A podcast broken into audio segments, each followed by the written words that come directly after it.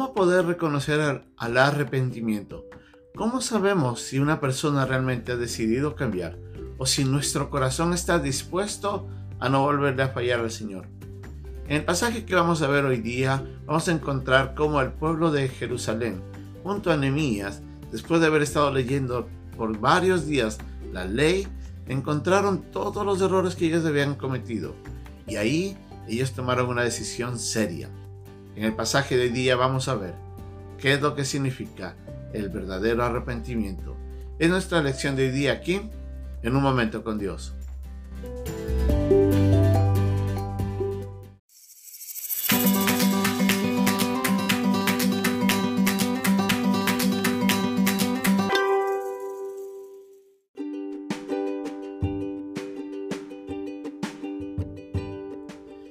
El pasaje de hoy día se encuentra en el capítulo 9, versículos 32 al capítulo 10, versículos 1, 28 y 29 de Nehemías. Ahora pues, Dios nuestro, Dios grande, fuerte, temible, que guardas del pacto y la misericordia, no sea tenido en poco delante de ti todo el sufrimiento que ha alcanzado a nuestros reyes, a nuestros príncipes, a nuestros sacerdotes, a nuestros profetas, a nuestros padres y a todo tu pueblo, desde los días de los reyes de Asiria hasta este día. Pero tú eres justo en todo lo que ha venido sobre nosotros, porque rectamente has hecho. Mas nosotros hemos hecho lo malo. Nuestros reyes, nuestros príncipes, nuestros sacerdotes y nuestros padres no pusieron por obra tu ley, ni atendieron a tus mandamientos y a tus testimonios con que les amonestabas. Y ellos en su reino, y en tu mucho bien que les diste, y en la tierra espaciosa y fértil que entregaste delante de ellos, no te sirvieron, ni se convirtieron de sus malas obras. He aquí que hoy somos siervos. Henos aquí, siervos en la tierra que diste a nuestros padres, para que comiesen su fruto y su bien. Y se multiplica su fruto para los reyes que has puesto sobre nosotros por nuestros pecados, quienes enseñorean sobre nuestros cuerpos y sobre nuestros ganados, conforme a su voluntad. Estamos en grande angustia. A causa, pues, de todo esto, nosotros hacemos fiel promesa y los escribimos, firmadas por nuestros príncipes, por nuestros levitas y por nuestros sacerdotes. Los que firmaron fueron Nemías del gobernador, hijo de Acalías y Sedequías, y el resto del pueblo, los sacerdotes, levitas, porteros y cantores, los sirvientes del templo y todos los que se habían apartado de los pueblos de las tierras a la ley de Dios, con sus mujeres, sus hijos e hijas, todo el que tenía comprensión y discernimiento. Se reunieron con sus hermanos y sus príncipes para protestar y jurar que andarían en la ley de Dios, que fue dada a Moisés, siervo de Dios, y que guardarían y cumplirían todos los mandamientos, decretos y estatutos de Jehová nuestro Señor.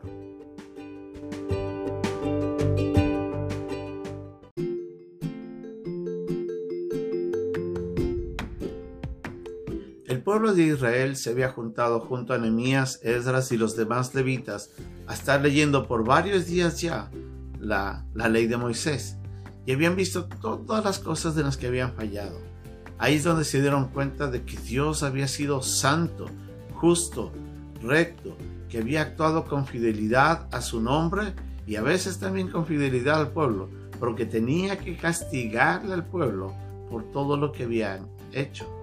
Ahí es donde reconocen a Dios en toda su santidad y a ellos mismos en toda su maldad.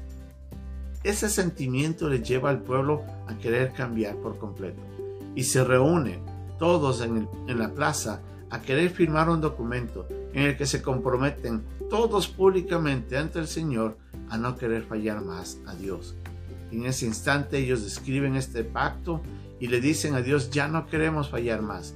Y entre eso describen algunas de las cosas que ellos como nación habían fallado. Entre eso es que habían permitido de que las naciones que estaban alrededor de ellos hayan influenciado lamentablemente de forma mala, llevándoles a ellos a pecar en contra de Dios, yendo en pos de sus dioses paganos. Ellos habían reconocido de que no habían mantenido la santidad del pueblo y por eso es que tenían que haberse separado de los hijos de aquellas naciones para no volver a pecar más. Ellos también entienden de que el pueblo necesitaba mantener la adoración a Dios y por eso es que se comprometen a mantener vivo el servicio en el templo, en la casa de Dios, con el propósito de que los levitas y los sacerdotes puedan mantener eh, la adoración constante y se, se comprometen a traer la leña y todas las ofrendas que van a ser necesarias y los diezmos, todo lo que haga falta para mantener viva la adoración a Dios. Entonces, en ese cambio es donde el pueblo realmente le está manifestando a Dios. Ya estamos hartos de esta vida en la que hemos vivido. Estamos hartos de vivir lejos de una comunión contigo y nos comprometemos públicamente a adorarte, a ti nada más que a ti, Dios. Esa es la manera como una persona realmente manifiesta el compromiso. Ese verdadero arrepentimiento le debe llevar a la persona a querer comprometerse una vez y para siempre con Dios. Lamentablemente, muchas personas buscan a Dios de una manera sin, eh, vana, a veces sin un deseo profundo de cambio. Solamente de boca para afuera expresamos nosotros un deseo de, de, encontrar el perdón de Dios, pero no hay un deseo profundo que debe nacer de nuestro interior que nos debe llevar a comprometer y decirle, Señor, ya estoy harto de esta vida, ya no quiero vivir más en donde he estado, quiero cambiar y quiero vivir para ti. Así es como nuestra vida debe cambiar. Si usted quiere realmente manifestar el arrepentimiento a Dios, tiene que venir con decisiones concretas, específicas, de qué áreas usted ha reconocido que está mal y qué áreas quiere completamente cambiar en ese cambio de actitud que nace de nuestro interior con el deseo de ir en pos de Dios y alejarnos por completo del pecado, es ahí donde está el corazón del arrepentimiento.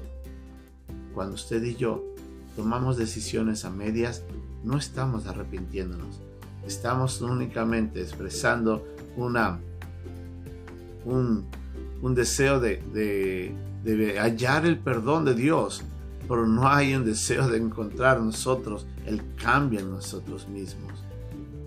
Es fácil decir a Dios, perdóname. Es difícil a veces decirle, Señor, estoy harto de esta vida, perdóname y me comprometo a cambiar.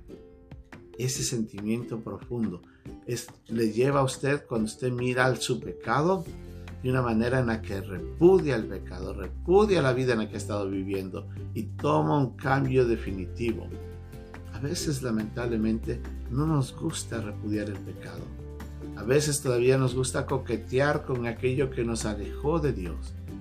Ahí es donde no vamos a encontrar ese verdadero arrepentimiento. Usted y yo tenemos que cambiar una vez y para siempre. ¿Cómo? Pues pase tiempo en la lectura de la Biblia. Mire a Dios en su santidad. El pueblo reconoció quién era Dios lo miró, lo miró ahí en, lo alto de su trono.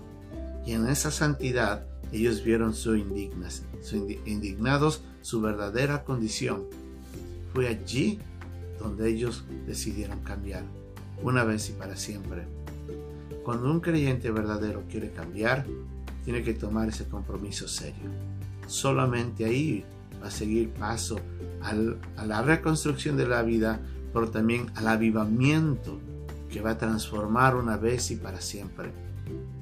¿Qué cosas tiene que realmente decirle frente acá, frente a, a Dios, decirle, Señor, en estas áreas específicamente yo me comprometo, porque ya estoy cansado de vivir de esta vida. Es ahí donde usted va a comenzar ese cambio definitivo en su vida. Yo le animo a que considere, yo le animo a que tome esa decisión ya, yo le animo a que en ese instante se postre ante Dios. Si usted todavía no se ha arrepentido, usted sabe en qué áreas está realmente todavía fallando, dígale Señor, ya estoy harto de esta vida, cambia mi corazón, me comprometo contigo si tú me ayudas a no volver más a esa vida de pecado. Y ahí Dios realmente le ayudará. Que Dios nos bendiga.